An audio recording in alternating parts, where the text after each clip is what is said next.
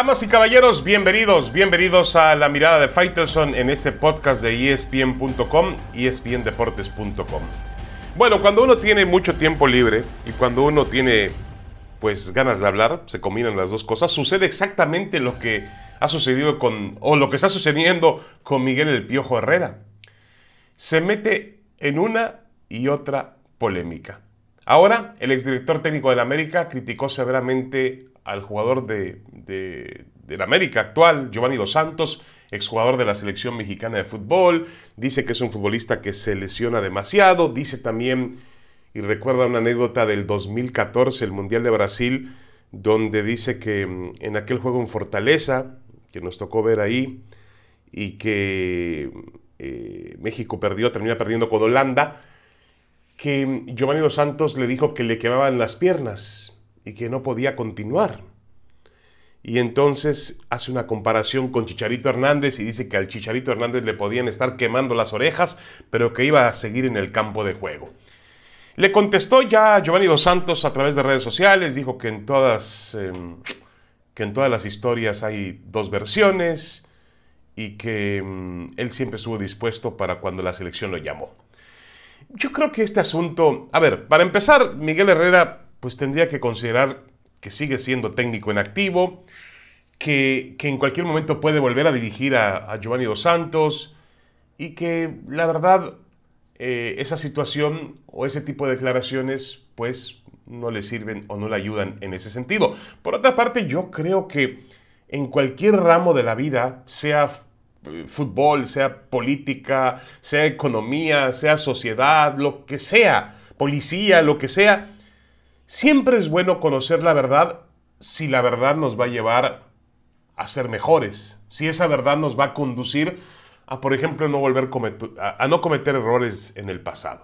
Ahí sí, la verdad, pues no sé si lo que dijo el Piojo Herrera, lo que descubrió el Piojo Herrera, sobre todo el Mundial de 2014, nos puede ayudar para que no vuelva a ocurrir en otra presentación mexicana en el Mundial. A ver, yo creo que Miguel Herrera no ha descubierto absolutamente nada. Sabemos que Giovanni Dos Santos ha sido un jugador pecho frío.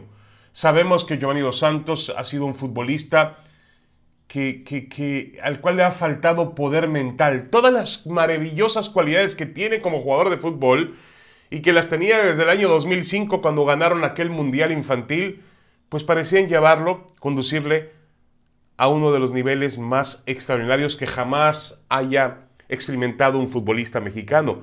Muchos le llamamos la generación dorada, la que iba a cambiar la historia del fútbol. La encabezaban Giovanni Dos Santos y Carlos Vela. Y los dos, eh, cada quien a su escala, quedaron a deber. Eso es evidente. Tanto Giovanni como Vela quedaron a deber. Pero Giovanni quedó a deber más que Vela. No olviden que el tobogán de Giovanni pues empezó en lo más alto, un tobogán altísimo, producto de la Masía del Barcelona, después va con el Tottenham, otro equipo interesante del fútbol inglés, de ahí es prestado al Ipswich Town, luego va mm, a la Liga Turca con el Galatasaray, y después de Galatasaray va a caer a equipos de media tabla en España, hasta que termina en el Galaxy, y hoy juega en el América, 32 años. Ese ha sido el recorrido en el tobogán de Giovanni Dos Santos, un futbolista que ha desperdiciado pues sus facultades maravillosas. Porque, a ver, si nosotros nos conformáramos con lo que Giovanni Dos Santos ha dado, pues simplemente eh, lo que vamos a hacer es eh, no confiar en sus habilidades. Si le estamos exigiendo más es porque puede dar más. Eso es evidente. Y porque no ha querido dar más o no ha podido dar más salvo aquel gol, una final de la Copa Oro contra Estados Unidos allá en Pasadena, en el equipo del Chepo de la Torre, pues lo demás, Giovanni, si uno cierra los ojos, se acordará de chispazos, de momentos, situaciones que no han tenido una regularidad y una constancia de acuerdo con las condiciones que tiene. No es tampoco una historia nueva ni reveladora en cuanto al futbolista mexicano. Em, y mira, yo lo, comparaba, mire usted, yo lo comparaba con, él comparaba a Chicharito con, eh, con, Giovanni. Ahí está la analogía perfecta. El futbolista mexicano a veces tiene la mentalidad del Chicharito, a prueba de todo, y a veces tiene, en otras ocasiones tiene, la habilidad de un hombre como Giovanni Dos Santos, casi casi un don natural. Para que se combinen las dos cosas, llueve. Es decir, tiene que ocurrir un milagro. Un jugador con poder mental y con aptitudes en el campo de juego. Así es el futbolista mexicano, disperso, como que separado eh, en la cuestión de talento y la cuestión de fuerza mental para triunfar. Cuando tengamos las dos condiciones en un mismo hombre, pues quizá encontremos a nuestro Messi, a nuestro Pelé, a nuestro Maradona o a nuestro Zidane. Por lo pronto nos tenemos que conformar con Giovanni Dos Santos. Bueno, vamos a una pequeña pausa y regresamos con más en esta mirada de Faitelson en el podcast de espn.com, espndeportes.com. Ya volvemos.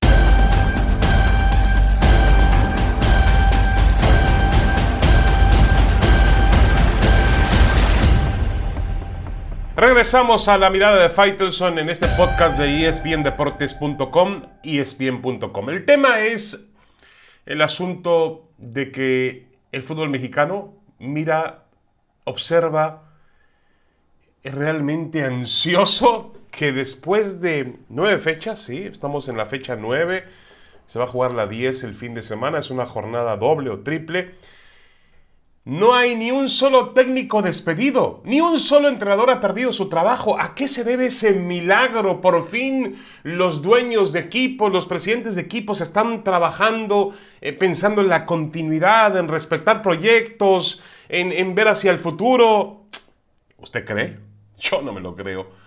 Lo que creo que sucede es que primero no hay dinero para poder terminar un proyecto y comenzar otro. Es decir, no hay dinero para pagar la indemnización por despedir a un entrenador y contratar otro. Número dos, no hay descenso. Al no existir descenso, pues entonces los equipos se relajan. A mí me preocupa no que no despidan entrenadores, eso es muy bueno. Me preocupa que esa relajación signifique también que perdamos calidad en la cancha de juego, que, vamos, Vivimos un fútbol pandémico, un fútbol en medio de un, tema de salud muy importante. Y obviamente es muy difícil medir el nivel, establecer el nivel del fútbol mexicano, pero ha bajado como han bajado la mayor parte de, de las ligas en el mundo. Pero volviendo a enfocarnos en este tema de que no hay entrenadores cesados, y mire que algunos de ellos, el caso del señor Pesolano, el uruguayo que dirige a, a Pachuca, ha hecho un esfuerzo inaudito para perder su trabajo y no lo ha perdido. El Pachuca es el último lugar, no ha podido ganar, eh, está sumido en una crisis, quizá no de funcionamiento porque es un equipo que genera oportunidades de gol, pero que no consigue rubricarlas.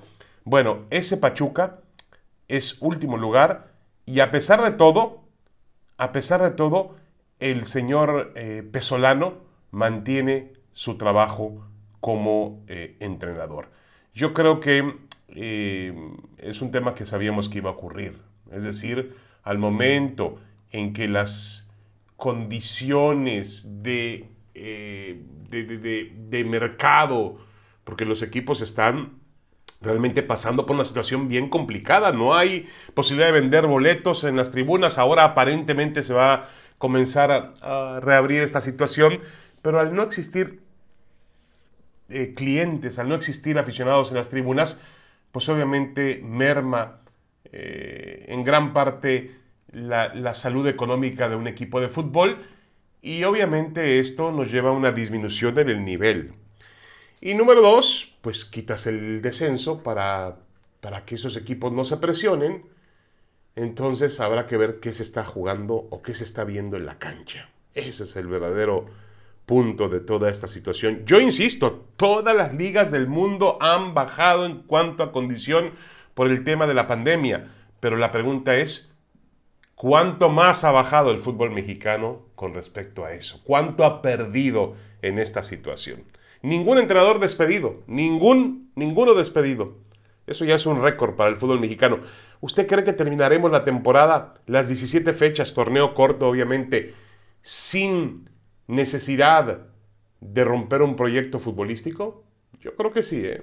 Yo creo que estos nuevos tiempos establecen esa situación. Más allá de que el tema de la porcentual, los últimos tres equipos tienen que, que pagar multas muy caras. Es decir, el Atlas es candidato a pagar 120 millones de pesos, luego está peleando el San Luis, está peleando el Mazatlán, los que van a pagar es eh, último, penúltimo y antepenúltimo. Los tres pagarán grandes cantidades de dinero, pero antes se perdía más porque perdías la categoría. Y cuando un club perdía la categoría, pues lo perdía todo. De valer 10 pesos o 10 manzanas, pues pasaba a valer una manzana o menos.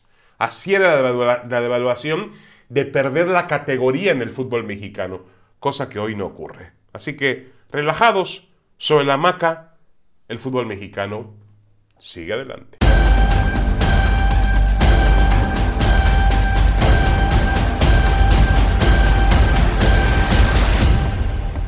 Regresamos a este podcast de la mirada de Faitelson. Eh, en la semana, la gran noticia, una noticia eh, que se dio a conocer primero con el tema de André Pierre Guignac, que ha, sido renovado tres años más con el equipo de los Tigres. Y un par de días después también se confirmó algo que, que también sabíamos que podía ocurrir y que Ricardo El Tuca Ferretti también tendría una oferta de renovación con el equipo. Con esto Tigres, que ha sido el equipo pues de la última década, el equipo de la última época en el fútbol mexicano, eh, garantiza mantenerse en un nivel protagónico en el futuro dentro de nuestro juego. Eso es evidente. Guiñac ha sido, eh, en, seis años se ha convertido en un futbolista muy destacado en la historia de Tigres, para muchos el mejor de todos los tiempos vistiendo esa camiseta. Y eh, con estos tres años más puede acumular las cifras, los hechos, los títulos que le pongan a competir para ser el mejor jugador extranjero que ha venido a jugar a México. Increíble, ¿no? Y todo esto se debe, más que a su nivel de juego, yo diría al compromiso, lo que realmente Guiñac ha venido y ha entendido qué significa Tigres y qué significa el fútbol mexicano. A diferencia de otros muchos futbolistas que han venido a nuestro país con mucho talento, pero que vienen a, pues a, pasarla, una transición, a, a, cobrar bien, porque en México se gana bien, Guiñac es el que más gana históricamente. Estamos hablando de un futbolista que puede, su salario puede rondar en los 4 millones de dólares anuales, lo cual para el fútbol mexicano realmente es una cifra bastante considerable, pero es un futbolista que ha rendido con creces en el campo de juego y que desde el momento en que suena el silbatazo de un partido uno se da cuenta que está eh, entregando todo lo que tiene y que está corriendo, que está luchando, eh, que está metiendo el alma, el espíritu. Puede tener, como todos los jugadores, malas tardes, malas jornadas, malas rachas, pero es un futbolista que en el campo de juego da todo. Y eso lo ha entendido muy bien el aficionado de Tigres. Qué bueno, me da mucho gusto por el tema de Guiñac. El tema de Ferretti, al que por cierto, eh, en la semana, en el partido de la fecha 9 que Tigres pierde jugando muy mal con Toluca, lo vi al Tuca Ferretti eh, con muletas y luego tuvo que salir en el carrito este que lleva a los jugadores lesionados, tuvo que ir al vestidor, hacer el trayecto del vestidor a la banca, tiene un problema de cadera iba a tener que ser operado. Ha postergado la operación por el tema del COVID-19, pero creo que ahora en el receso de fecha FIFA de fin de marzo va, a operarse. Ferretti va a ser renovado con Tigres, algo que no es raro en la historia del equipo, y yo creo que es una decisión también muy importante. Parece que el nuevo contrato de Ferretti viene con ciertas, pues ya no hay una cláusula de rescisión, las dos partes lo pueden terminar cuando ellos quieran, eh, hay un objetivo que tiene que lograr eh, para que el contrato se mantenga eh, y obviamente hay también una disminución en el tema económico porque Ferretti es uno de los entrenadores que mejor ganaba o ha ganado en la historia del fútbol mexicano. Una, una pareja que ha sido un sinónimo de éxito en el fútbol mexicano. Una pareja que cualquiera quisiera tener y que solamente tiene Tigres. Ferretti y Guiñac, eso está claro. Eh, yo creo que con ello se aseguran un futuro maravilloso. Eh, y ahí está una, una fórmula que, el fútbol mexicano pues tendría que copiar. Primero, la audacia para contratar a un jugador como Guiñac. Y además entender que Guiñac venía al fútbol mexicano a hacer algo diferente. Realmente a entregarse a la causa, a ser parte de ella, a involucrarse totalmente con el equipo, con el club, con la afición, con sus colores, con sus aficionados. Y del otro lado, la continuidad que le han dado a Ferretti. Eh, al mismo tiempo, Tigres eh, ha hecho unos movimientos directivos en la semana, ha incorporado a Mauricio Culebro, que fue directivo de la América mucho tiempo, trabajó junto a John de Luisa, fue a la, a la Federación Mexicana de Fútbol con de Luisa y va a ser el hombre que tenga que sustituir al ingeniero Rodríguez, Alejandro Rodríguez, que debe ser el directivo más ganador en la historia de Tigres. Así que la labor de Culebro no será nada sencilla tener que llenar los zapatos del Inge Rodríguez. Bueno, vienen épocas, em, me parece, del final de una época en Tigres, es verdad, pero por lo pronto tienen asegurada la continuidad de Guiñaki y de Ferretti. Y todavía el, ingeniero Rodríguez tendrá tiempo de enseñarle a Culebro pues algunas de, las, de los secretos de, esa, de ese trabajo, que no es nada sencillo, de ser presidente de un equipo de, como Tigres. Bueno, vamos a, mm, vamos a despedirnos. Nos vemos y nos escuchamos la próxima semana en esta mirada de Faitelson podcast de espndeportes.com, espn.com. No se olvide seguirnos en todas las plataformas, redes sociales, digitales del líder mundial en deportes. Un abrazo para todos. Gracias por escucharme.